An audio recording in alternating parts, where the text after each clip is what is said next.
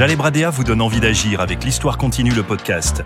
Retrouvez toutes les informations sur MyCanal, ainsi qu'à la fin de l'histoire de Milo dans Voyage dans le temps, une fiction écrite par Audrey Dana pour C8 et MyCanal.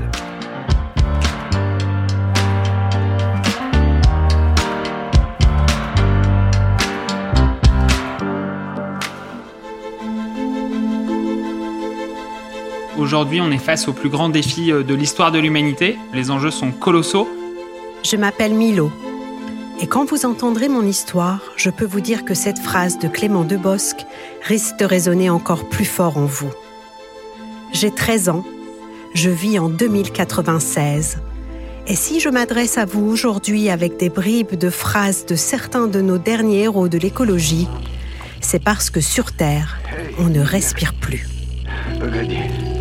Globalement, l'homme a, augmenté ses émissions de gaz à effet de serre. Ça a des effets de réchauffement qui vont avoir plus tard et d'ores et déjà des effets sur les rendements agricoles, l'accès à l'eau, etc. Enfin bref, on perd petit à petit le contrôle irrémédiablement de ce qui va se passer par la suite, de l'avenir et finalement de l'avenir de nos enfants, de ce qu'on va leur laisser.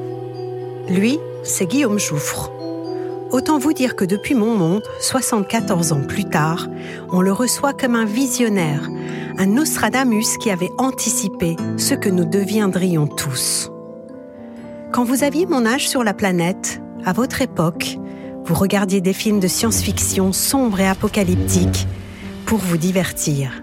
Et juste après, vous sortiez prendre l'air dans la rue.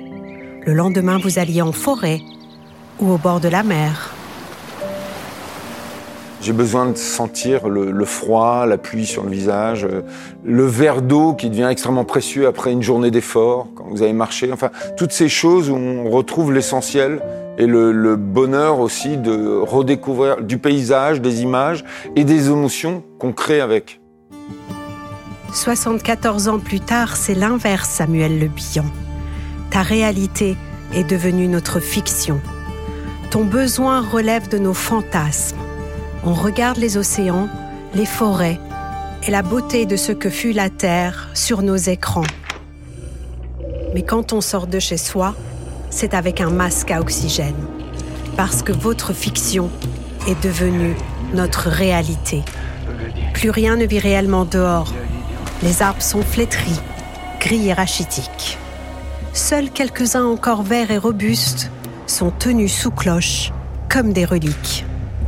Dans mon monde, seuls les immeubles poussent. Des immeubles intelligents et connectés à tout. Mais les immeubles, ça n'a jamais donné de feuilles, de fruits, de fleurs ou d'oxygène. Les voitures ne polluent plus, mais elles pullulent dans le ciel. Si bien que les abeilles, les oiseaux et même les insectes ont presque disparu. Attention, je ne suis pas en train de vous accuser, mes chers ancêtres, car certains d'entre vous ont bien essayé de sauver la planète. On est sur une trajectoire qui n'est pas viable.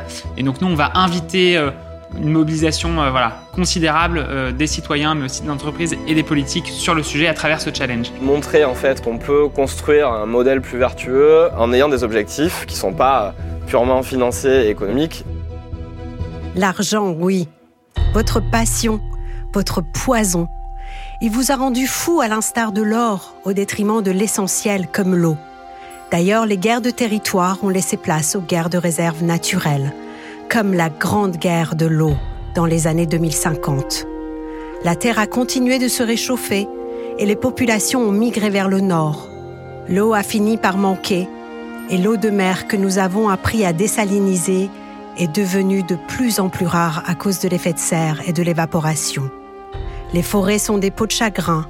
Quant aux animaux, presque tous disparus eux aussi les singes, certains fauves, les éléphants et bien d'autres espèces sont désormais nos animaux préhistoriques. En tant que père de famille, que citoyen, si on continue comme ça, on va aller euh, plus que dans le mur, quoi.